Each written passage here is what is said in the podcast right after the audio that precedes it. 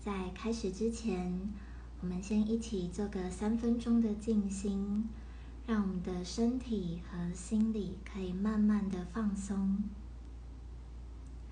请找一个舒服的姿势坐着，让腰杆打直。如果有戴眼镜，可以先拿下来。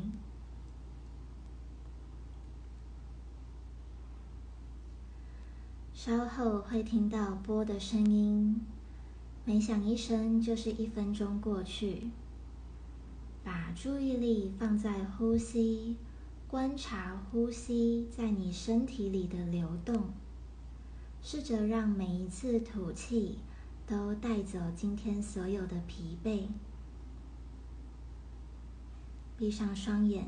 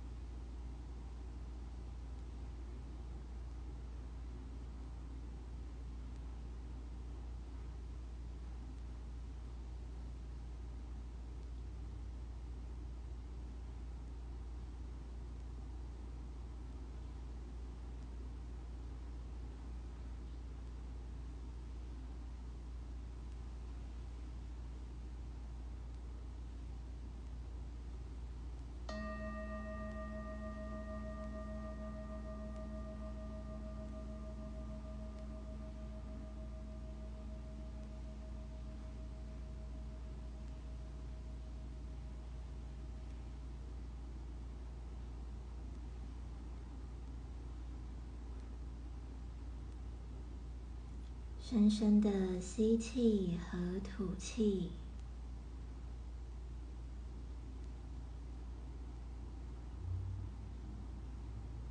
呼吸代谢掉所有的疲惫和担忧。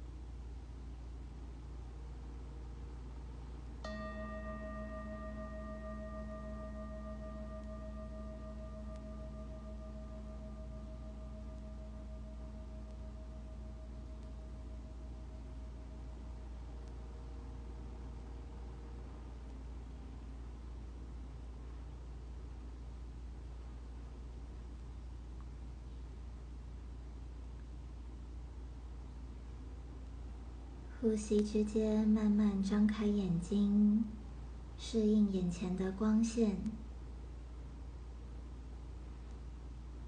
大家晚上好。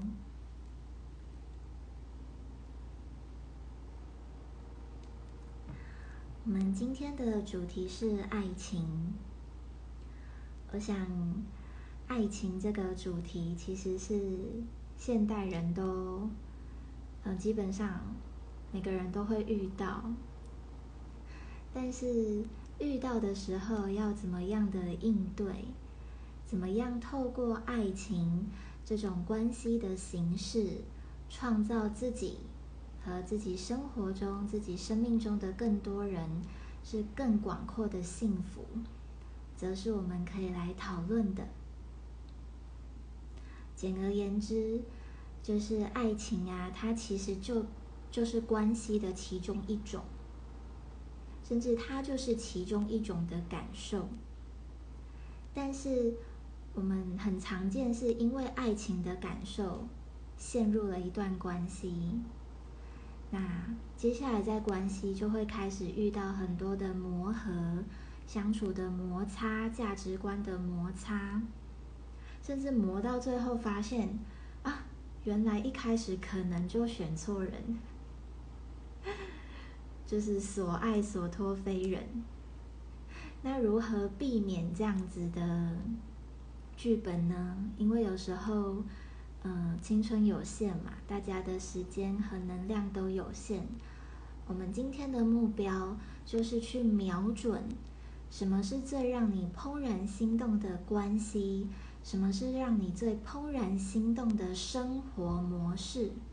大家要注意哦，生活模式才是决定你是否要进入这段爱情、进入这段关系的关键。如果我们是为了爱情而进入关系，那当然很容易就会变成相处的磨合、生活的摩擦、价值观的摩擦，可能最后分开或离婚。可是，我们如果是选择我们向往的、心目中怦然心动的生活模式，你用生活去选爱情，那你选到的爱情就会符合你梦想、梦寐以求的生活，就会大幅降低这种生活中的困难和磨合，因为你一开始就是以一一起共同生活。不过，这个共同生活不是说一定要住在一起或什么。而是你向往的关系中共同的样貌是什么？这是我们今天的目标。那就邀请大家打开你的笔记本，我们即将会有一些问答。那相信你的直觉，哪怕你觉得哎，怎么直觉浮出来的很荒谬，或是哎，这有可能吗？感觉不可能等等，都完全的。享受你的直觉，因为我们会有后面那些啊，都是大脑的疑惑。可是直觉它是灵魂的讯息。好，那我们就即将来写下第一个问题，请你写下关系的本质是什么？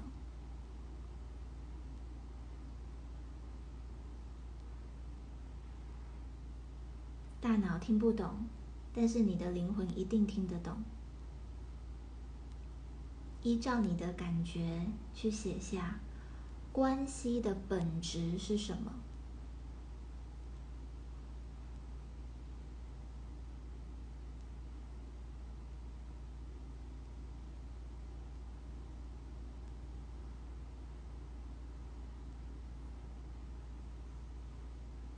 关系的本质。其实就是我们内在的本质，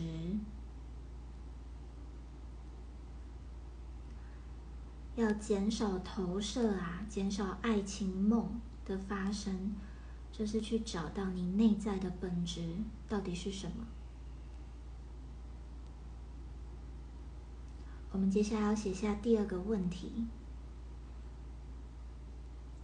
去回顾你过往。谈过的恋爱也好，暗恋啊，或看过的喜欢的爱情剧本，比如说偶像剧或小说或动漫等等，你从你过往大脑知道的这些经验中去找到、找出来最向往的爱情模式是什么？这个模式具体而言是，你觉得爱情啊，你跟你要谈恋爱进入。嗯，可能是男女朋友或婚姻，或是伴单纯伴侣关系，要和你一起进入这个关系，你们会用什么样的相处？不管是你实际你的亲人、你的朋友，你实际看过的，还是你从一些书本啊、小说等等你看到的，你去想出、去找出，你觉得理想的关系样貌、生活样貌会是什么？开放的心去写下你的答案。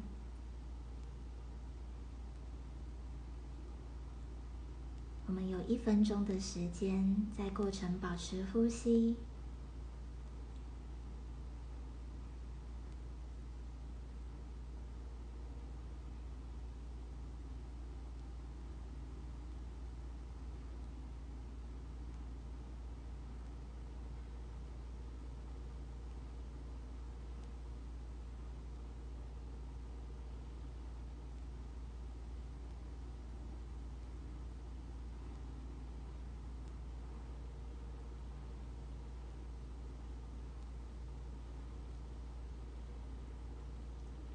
在你的感觉之间，去写下你的感觉。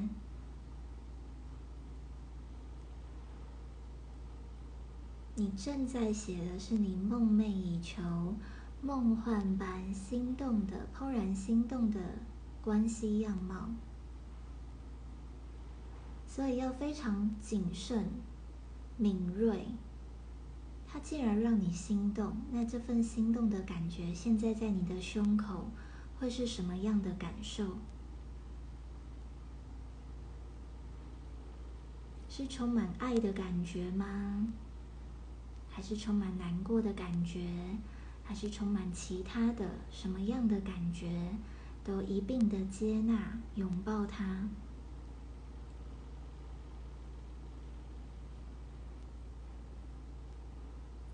很多人恋爱、谈恋爱谈到最后，会对关系失去信心，会对爱情失去信心。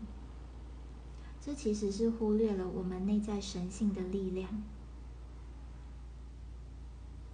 你要往内探索，就像我们的书写、我们的活动，往内探索，这个跟你去外面上很多课、听很多爱情讲座。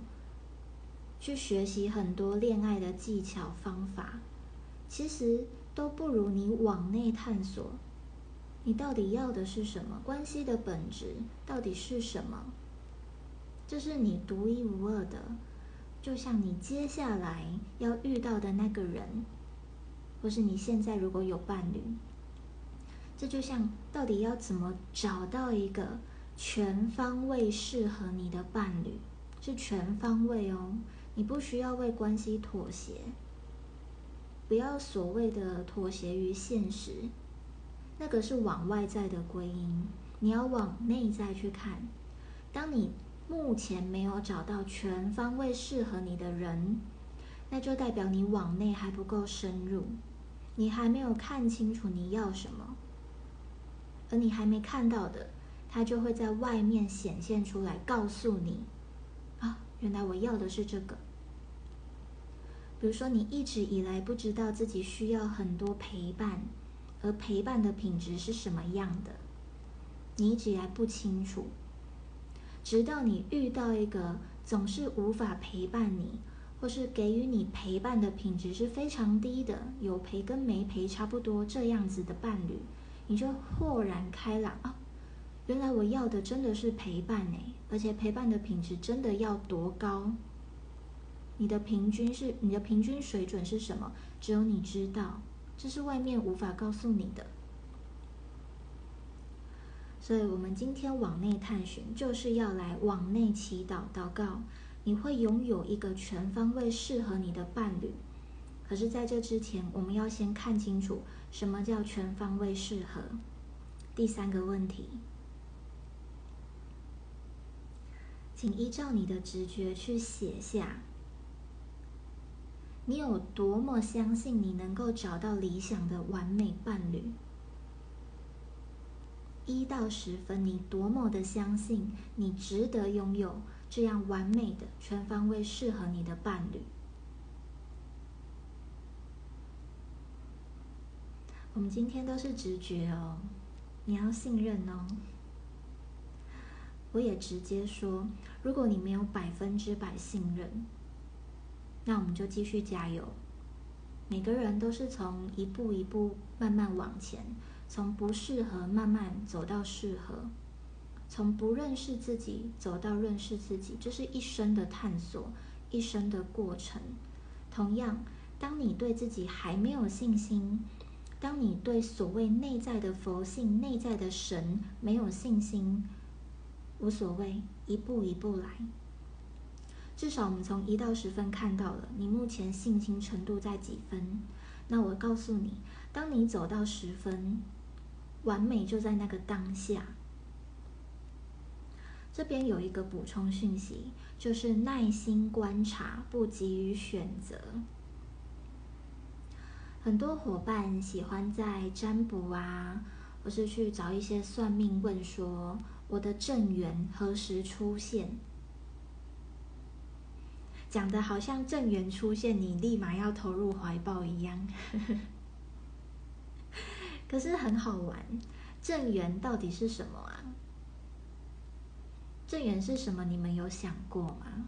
当我们说出一个名词，我们有认真去细究这个名词背后的意义吗？你确定你的正缘和占卜师或算命命理师的正缘定义是相同的吗？这边的耐心观察就是说，我们如果把期待啊放在外面，就是哎，从天而降一个完美的伴侣，然后我第一眼看到他就是你的完美的伴侣，哎，完美的伴侣，我现在立马要和你相处交往，甚至长期关系或步入婚姻，这种这种关系很多时候是一种梦想，是一种幻梦。因为你忽略了，在遇到适合的人之前，其实你会有一些试错，你会有一些观察，你会有一些选择的过程。就像你市面上的商品，你都没看过，你就直接说来给我一个，我走出家门直接撞到那一个唯一，撞到那一个正缘。或是来占卜时，你告诉我哪一个场所、哪一个方位可以让我撞到那个正缘，它是很荒谬。所以我要传达的就是，所谓的正缘，我的定义是与你真心相爱、互相相爱的那一个对象，而且你们愿意共同成长。你们在一个灵性的道路是互相帮助、彼此升华的对象，它对我而言会是正缘。而正缘它的意义在于我们共同实现和创造生命的美好。所以，如果今天某个人占卜师或某个人告诉我这个人是正缘，但我实际相处的答案是他不适合我想要的生活样貌。比如说，我期待我们一个礼拜见面一天，有一个很好的见面品质、相处谈话的空间。可是，这个所谓的正缘，我碰到的是一年见个一次面，你说他还是正缘吗？所以，所谓的正缘，它一定要切合你期待的生活相处样貌，而且他愿意和你共同成长。而什么样的人会陪你共同成长？当然是互相相爱的人，所以这边细心观察，不急于选择，就是大家可以在笔记本写下的一件关键句。今天如果有听到关键的字句，都欢迎你邀请你写下来。我们即将写下第四个问题：净化能量。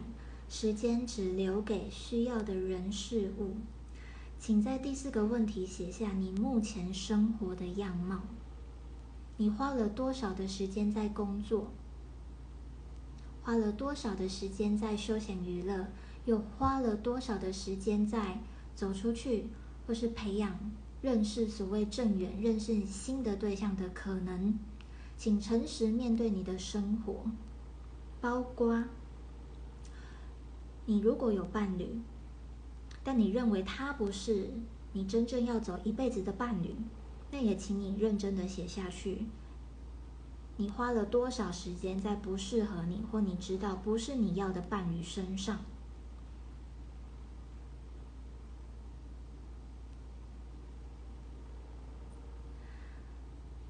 这个净化空间和能量的重要性是要提醒大家当你没有时间，比如说你的时间都留留给工作，或你的时间留在一段名存实亡的婚姻，或你不爱的伴侣身上，请问你要如何有时间去面对新的对象？当你面对他的时候，你空不出手啊，你没有能量啊，因为你待在一段负面关系里，你是不可能有好的能量，你不可能有正面的东西给你接下来要去爱的这个人。所以，所谓找备胎，或是所谓骑驴找马，这是非常愚蠢的，因为你根本就没有净化好你自己，所以你不可能遇到真的可以。和你继续走下去的人，而你一方面遇不到，一方面又困在原本的关系，你是把自己困住了，你把自己僵持住了。所以第四个讯息要告诉大家就是：你对爱情有多大的向往，你要付出多少的责任，你就能够迎接多少的爱和能量。同样，如果你让自己困住了，待在一段，比如说你二十四小时几乎都在工作、睡觉或生活，你根本没有多的时间留给接下来要进入你生命的伙伴。那请你重新去检视这个时间和能量要如何分配，因为你没有空间，新的能量它也没有空间进来。OK，我们要进行第五个讯息。第五个讯息是单纯的书写，不是问答。这句话叫做“有意识地选择适合的对象”。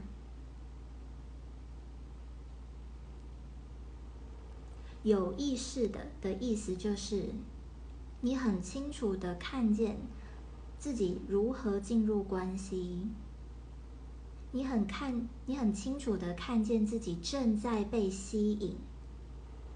正在被喜欢，甚至正在被讨厌，正在被排斥、被排拒，这些都是所谓的觉知。好的、坏的都要觉知。选择适合的对象的意思，就是从现在开始，不管你过去遇到多少不适合的人，或是多少曾经伤害过你，你也伤害过对方的人经验。我们都要让它过去。从现在开始，去清醒的觉知你需要什么，而你需要什么，得从你是谁开始。你选择做一个什么样的人？如果你选择做一个老师，那你要选择对象就是愿意听、愿意学，甚至愿意所谓当学生的人。如果你选择做一个妈妈，那你要选择的对象，或许就是他尚且无能力自保，他尚且需要母爱父爱的小男孩、小女孩。那如果你选择做一个完整的、完美的人，那你会选什么呢？每个人的定义完全不同哦，所以要去信任你的定义。你到底选择做什么样的人，你就会吸引来你所选择的。因为那个人他是要支持你来做你选择你是谁这件事，所以每段关系才会是祝福。我们从每段关系去检视他能不能支持我选择做我是谁。我举例来说，我选择做一个自由自在的人，那我就不会去选择一个要东管管西管管的伴侣。或是有焦虑、恐慌倾向的伴侣，因为这样的伴侣无法支持我做一个自由自在、无拘无束的人。OK，这就是教给大家要回到生活检视的。接下来第六点，关于爱情这个主题有一个关键，叫做疗愈。我们会发现，原生家庭啊，好了，不止原生家庭，其实都会包括你和上学和师长的相处，甚至你遇过同才的霸凌，或是你工作很多同事啊、主管相处不愉快等等，我们在内心都会留下很多的伤口。这些伤口呢，如果没有疗愈，就会陪伴我们进入任何关系，尤其是爱情。我们在爱情基本上都很任性，会希望自己是独一无二的。寻求在关系里的自主、自我、独特性。可是呢，有没有想过，我们带着自己的伤口进入关系，然后要对方帮你呼呼呵护你，一点都不公平。因为你带着伤口，其实你在惩罚你自己，惩罚曾经让自己受伤的自己，你也惩罚你爱的人。因为你进入关系，你不是完完整的，你是东一个缺口，西一个伤疤，中间还在流脓流血的，很可怕哦。那如果两个这样的人聚在一起啊，更可怕了。那如果这样的两个人有了小孩，那是可怕加可怕。所以疗愈是为了真正的展开，这是邀请大家去写下。诚实的去写下你目前还没有疗愈的东西是什么？这个每个人都完全不同，所以你只要对你自己诚实，你可以不用告诉别人，不用告诉我，但你一定要告诉你自己，我目前还没有疗愈的那个部分在哪里？我写下去，我写下来，我不急着去解决或面对，但至少我先看到了，我先诚实。我们不要进入关系，再因为这些未疗愈，甚至完全就没被看见的议题而受苦受灾难。邀请你在进入关系前先看到，并依照每个人独一无二、独特的速度去疗愈它。这个部分，我相信大天使拉斐尔一直都在我们的身边协助自己，但你要记得。天使的协助是因为你愿意相信，也愿意被帮助。如果你不愿意被帮助，那就是就没有办法，因为你的能量就是阻隔外在一切疗愈的能量进来。所以，我们敞开心疗愈，为了真正的展开。接下来应该是来到第七题哈，来第七个。也是自我揭露，去写下你过往情感经验中的不良习惯，比如说，比如说你在关系里面很喜欢去测试，那你就去写你喜欢用什么样的方式测试，是夺命连环扣吗？测试你要不要接电话啊，或者你在哪里呀？还是？还是你可能故意会和异性友人出去测试伴侣会不会吃醋等等，或是你有任何 任何就是其他的，其实不良习惯的意思，就他对你们关系的和谐美好，其实真的没有帮助。它来自于内在的不安全感，它来自于内在未疗愈的伤口。可是因为没未疗愈嘛，所以会忍不住想测试，忍不住想做些什么。这个就叫不良习惯，请去写下你曾经做过什么不良习惯，不管现在会不会做，曾经做过都要写，因为至少你要先看到它，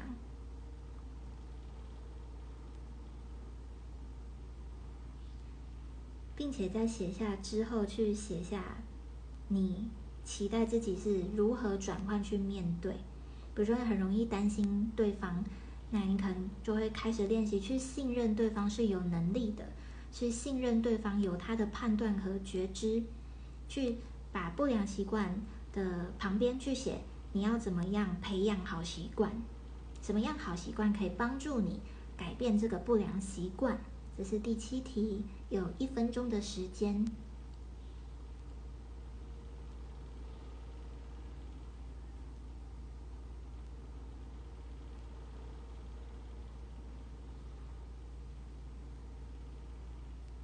保持呼吸。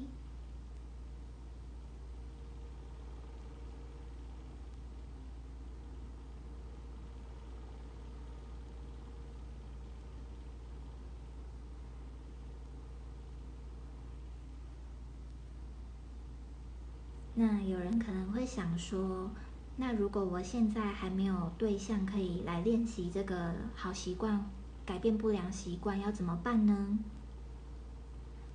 邀请你去觉知，呃，你是怎么对待你的父母？如果你有小孩，你怎么对待你的子女？你怎么对待你的朋友、同事、主管等等，包括陌生人？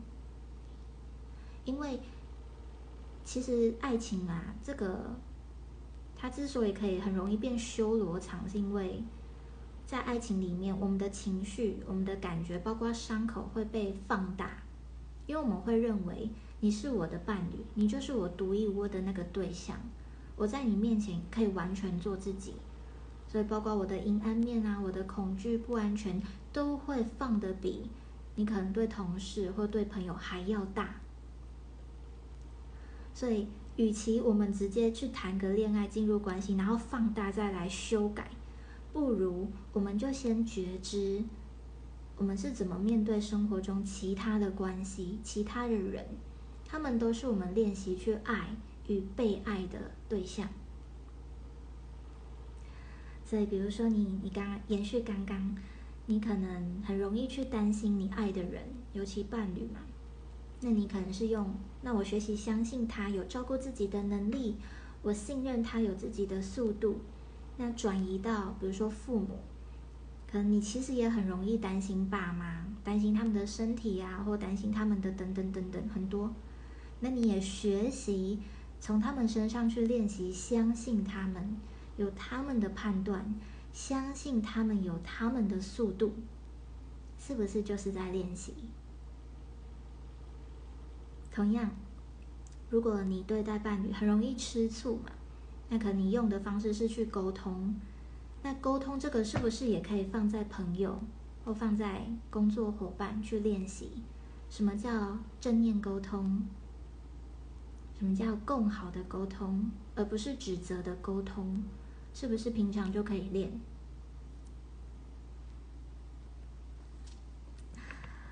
？OK，发现爱情这个主题好像有点多讯息。好，我们尽可能。速战速决。好，我们来到第八第八个第八个讯息。第八个讯息是自由，请在笔记本写下“真爱是自由”。写不完，对。我其实每次带大家上循环，我自己都会先写过一遍。我觉得我对我有帮助。我才会拿出来帮助别人。那我自己就写了三面，整整三面。那，但是我们就要想嘛，就是这其实是一种负责的态度，因为我现在单身，我会希望我进入下一段关系之前，我真的准备好，而且我真的知道我选择要做谁，我选择要什么样的生活。我是清楚的觉知，清楚的进入关系，而不是像可能小时候啊、过去啊，真的是很懵懂，也搞不清楚要什么，就谈恋爱了，或就受伤了。那之前不知道怎么疗伤嘛，是不是受伤又会再带着上一段的伤去谈下一场恋爱？那你就会发现很恐怖。所以我觉得很鼓励，就是。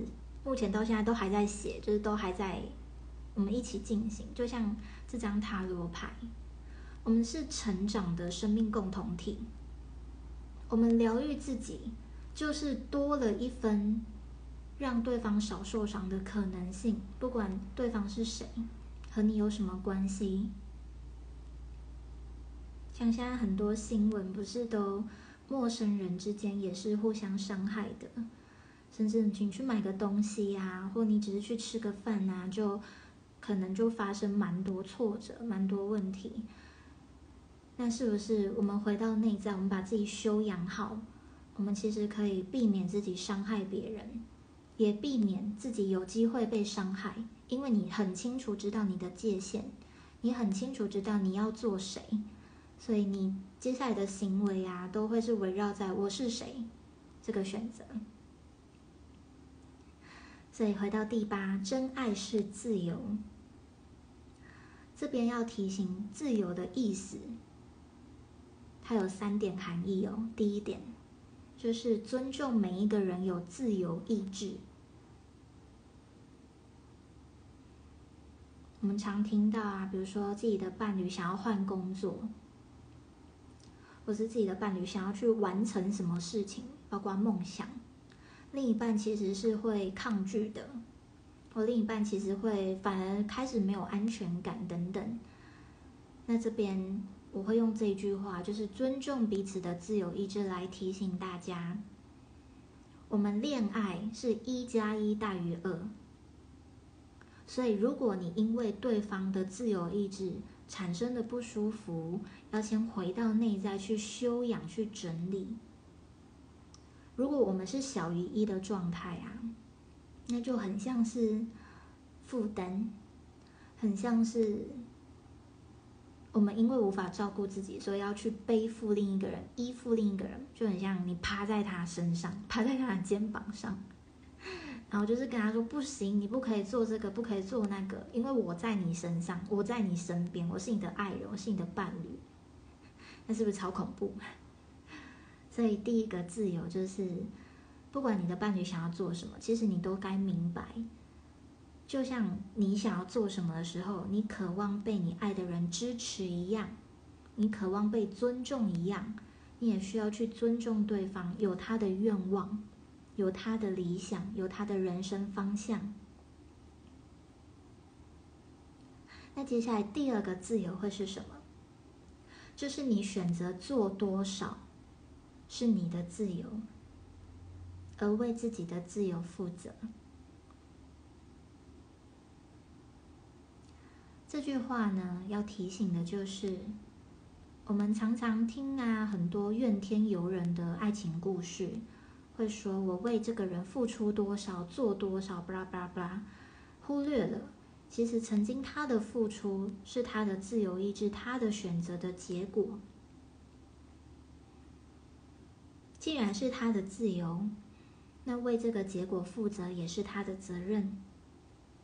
真爱是无所求的，这个无所求，并不是要你像圣母玛利亚，而是要你选择你付出多少，你做多少是你的自由。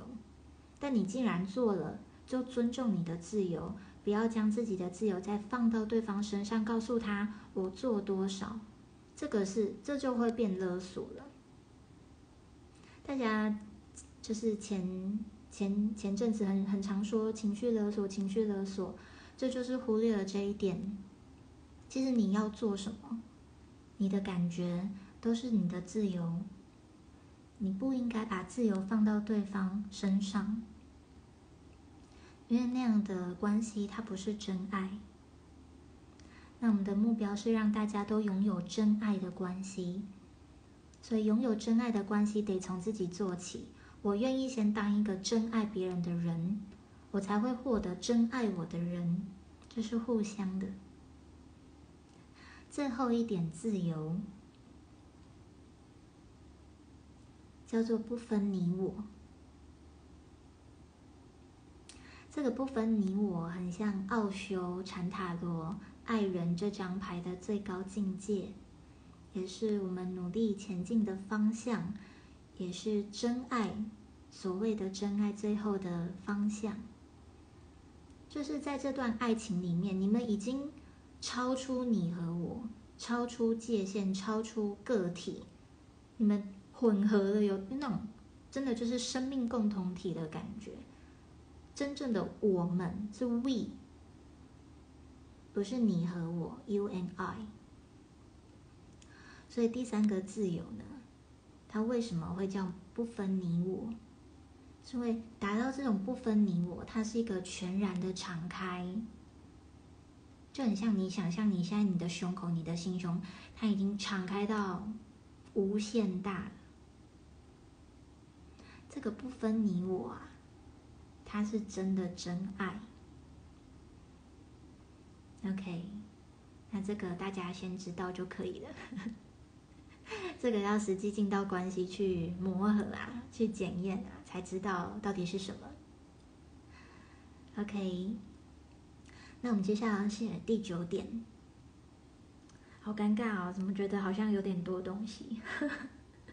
OK，第九点，嗯，很多人谈恋爱可能真的是，谢谢你，谢谢你继续到现在，很棒。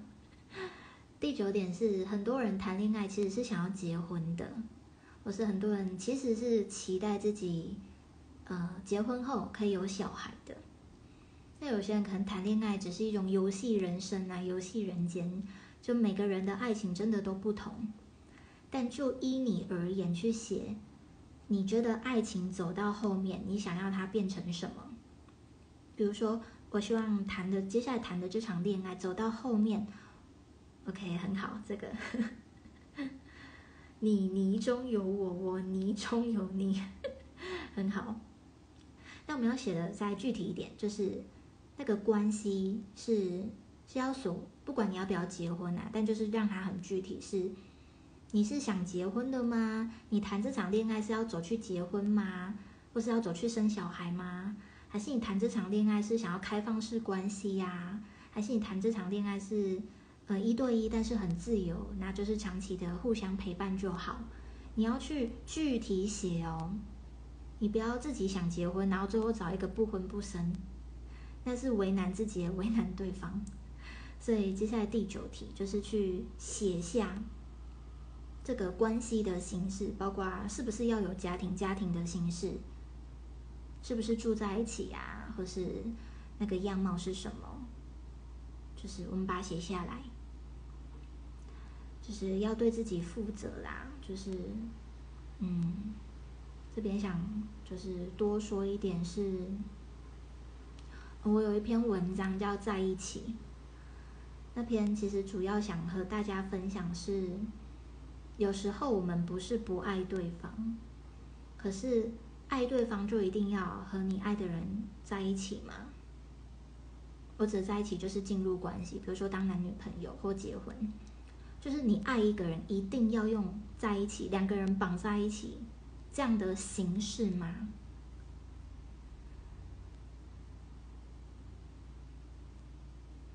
因为如果当一方他要的生活形态跟对方要的生活形态真的不同，比如说有一方是真的很讨厌小孩，真的很不喜欢，可是另一方是想要圆自己爸爸当妈妈当爸爸的梦想，那你们坚持要绑在一起。就回到刚刚，你你是要为难谁呢？所以你爱对方一定要用在一起吗？还是你可以依然爱他，但是不用绑在一起的方式去爱他呢？而且你也尊重他，也允许他，让他可以拥有，就是去选定一个符合他关系样貌。比如说他想结婚，那你就让他拥有一个符合他结婚梦想的关系样貌的伴侣。这其实也是一种爱呀，所以我们的关系样貌真的要很具体、很明确。你要什么，就请找这个方向。因为你如果找的是另一条路的，那其实你只是透过你们这段关系更明白自己要什么。比如说，更不想结婚，就是更清楚更不想结婚；那更不想要小孩，就是更清楚更不想要小孩。这只是让你多学习这些。OK，好，那我们接下来选定关系样貌。我们来到第十，第十，嗯，也是单纯的分享，就是门当户对。门当户对不是大家传统的家境好不好，有没有钱，不是哦。真正的门当户对是灵魂上、灵性上的门当户对。白话文，你讲什么对方听得懂，你的心念对方 get 到，你的性格对方很清楚了解，他看得懂你的性格。很多人结婚十几年、二十几年、三十几年，都还会有一种我不认识我的伴侣。那很遗憾，就是你们都没有真的了解对方的属性，没有清楚对方的灵魂。你们来不到这个关系的最高样貌，是因为灵性啊。灵性它一定是一种知道，我知道你，你是谁，你这辈子来做什么，你为何和我交往，我们为何相爱，这些讯息，它是一种知道，而灵性伴侣就是我们两个都知道，我们共同知道。所以第十点稍稍有点，稍稍有点深，但是还是还是需要分享，就是门当户对是灵性上的门当户对，包括你们的信仰。很多修行啊，修行到后来会很遗憾，就是自己的另一半其实没有办法陪伴自己，或是支持修行，甚至会讨厌自己修行的也有哦。那是不是你内在很多失落感？所以门端被门当户对的下一步叫做什么？叫做我愿意。这个我愿意也是，我有一篇文章叫我愿意。这个叫做我愿意一起成长。你不想你不想学习或你不想修行没有关系，但你愿意支持我。你愿意陪伴我，还有最最最根本，你愿意尊重我，是不是回到刚刚的自由，回到刚刚的真爱？这是一份意愿，所以老实讲，不是每一个人，不是世界上每一个人都真的有那个所谓。我刚刚讲这种互相知道灵性功课、灵性目标，为何相处相爱的，而且很深爱对方、了解对方的伴侣，老实讲，确实不是每一个人，但是它可以是一种愿意。只要两个人是愿意的，什么都是有机会的，哪怕你们的命合起来不合，相爱的两个人只要愿意，一切都有机会。这也是第十点，想和大家分享的。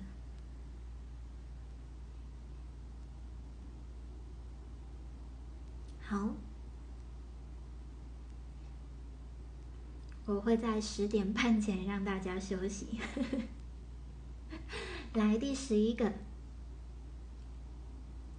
这边呢，第十一点是要让你去写下一句话。你就尽量一句话结束就好，叫做“我接下来要创造的关系是叭叭叭什么样的关系”，用一句话去写。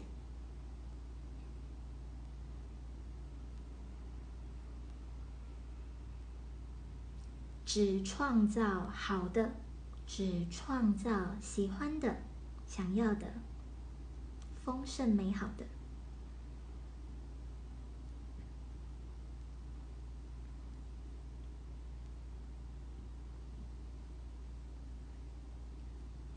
那写完接下来这句之后，在下方去写下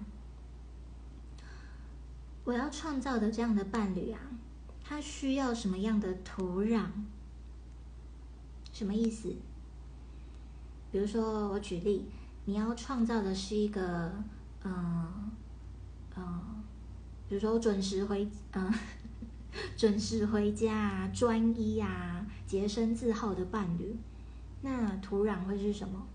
土土壤就是你认识这个伴侣的环境，你就不会跑到，比如说夜生活去认识这样的伴侣。所以慎选环境，在你写完干的下面写下慎选环境，它需要什么样的沃土？如果你有 idea，也可以写下来。如果你要创造好的东西。当然是要待在好的地方去创造它，而不是你偏要待在一个很负面的环境，然后强迫自己很正向啊，强迫自己能创造美好，这个就不要太为难自己了。你既然要创造美好，就让自己待在一个美好的空间和环境去创造它，这叫做嗯事半功倍。所以你待在负面的，要创造好的也有机会哦，只是事倍功半而已。那我们就简单一点，去创造你要的，并且选择土壤。那接下来就是你生活的功课哦，就是比如说你公司的环境是很负面的，那就请你要去学习和一些负面的环境和能量切割、拒绝、划界限。不是要你都不交朋友，或要你都远离同事、主管，不是，而是你要知道，他们负面的能量是他们的，你不会吃进来，因为只有在你的能量状态好，你才能创造好的，啊，对吧？什么样的土壤长出什么样的植物，什么样的根长出什么样的植物，都是一样的，种子在你身上。所以第十一点的主要讯息就是，你能创造你心目中符合你现在身心灵状态品质的伴侣，而你的任务也是去创造你期待关系样貌的那样子的环境，包括你现在生活形态、你的环境，这个品质是你要去照顾、要去觉知的。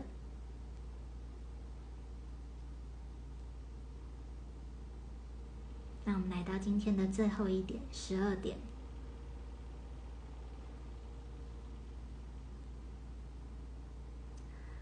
第十二点呢，我想邀请大家去写下一个时间，有点像立定目标啦，就是你预期在多少时间内去完成我们今天所写的这一系列的全部，你不用百分之百。这是你可以去写，可以达到七十趴、八十趴或六十趴都好。你要去写下，你给自己可能半年吗？如果你想要走真的是很终身的伴侣，那你愿意花多少的时间去酝酿你这块沃土，去准备好你自己，以便和这个所谓心目中完美的 perfect 理想对象相遇？这是不是你的责任？这绝对是你的责任哦。所以第十二点是，我愿意在多少的时间内去完成今天收到的讯息的百分之多少？那最后下一句话就是给自己的一句鼓励，包括包括对自己的感谢，很感谢自己愿意来倾听和接纳自己。原来我需要什么，我喜欢什么，我愿意开始爱自己了，就从我是谁开始。我选择做什么样的人？我选择做一个爱自己、自尊自爱、吸引更多美好、更多丰盛的人。在十二点，大家也可以用一分钟去写下来。这就是你的目标。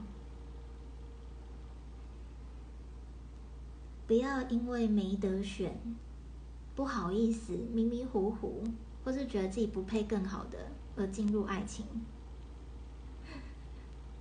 因为这样的爱情，它可能会带给你更多的困扰。可是，我们其实心目中的真爱是带给我们丰盛和快乐，是圆满的。这个圆满是一种神性的彰显，是我们那个每个人本质具足，就是喜欢圆满、完整、美好，也是我们这一生对自己人性的追求，都是在追求这个圆满。那为什么在这个圆满的其中一个一种样貌，也就是爱情关系，我们要去选一个自己不喜欢、不想要或觉得自己不配得而进去的爱情呢？你要多看不起自己啊！所以，请带着愿意爱自己的意愿，愿意拥有更完美、更好、全方位适合你的伴侣的意愿。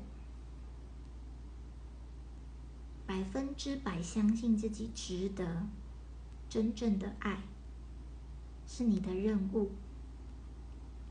而我非常感谢你愿意进行这样的练习。我们并不追求一步到位，但我们可以一步一步、一步慢慢往前走。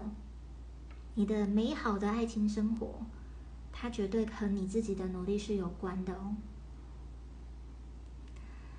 所以下一次进入爱情，或是如果你想有伴侣，回到生活中，请仔细的检视自己。从我们今天第一点到第十二点去检视，要永远记得，爱的形式很多种，亲情也是一种，友情也是一种，爱情也不过其中一种。可是关系的本质，也就是第一点，它是永远不会改变的。如果你关系的本质，你目前写的是负面的，那请你要来到这个疗愈的功课，因为当你目前状态是本本质负面啊，你不管遇到谁都会带入更多负面，吸引更多负面，一同创造很多负面。那如果你现在关系的形式，呃，关系你写下来的本质是正面的，那很鼓励你运用你生活中每一种关系哦，包括主管、同事啊、朋友啊、家人，每一种关系都要检视，它是不是回归你的本质，是不是回归这个正面。记得形式会变，本质是不会变的。最后一分钟的时间，我们闭上双眼。深深的吸气和吐气，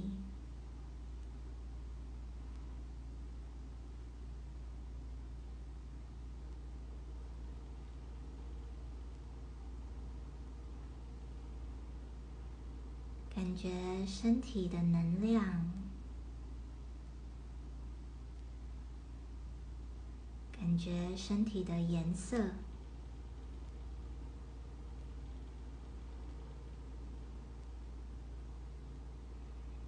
完全接纳自己的颜色，完全接纳自己的能量，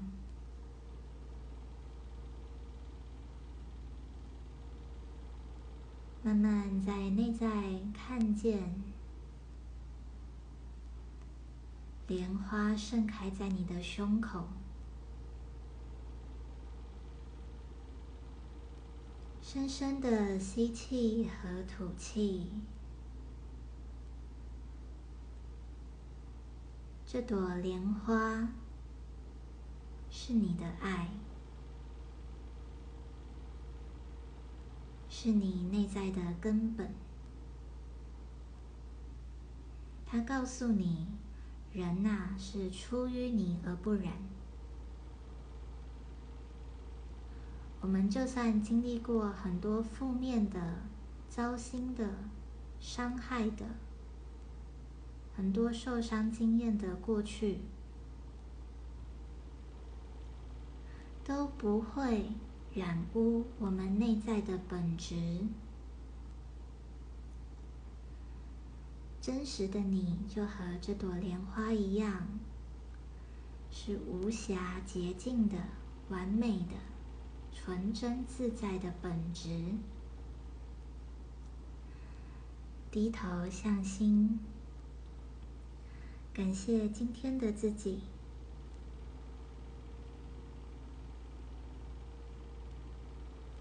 对自己说：“我爱你。”对不起，请原谅我。谢谢你。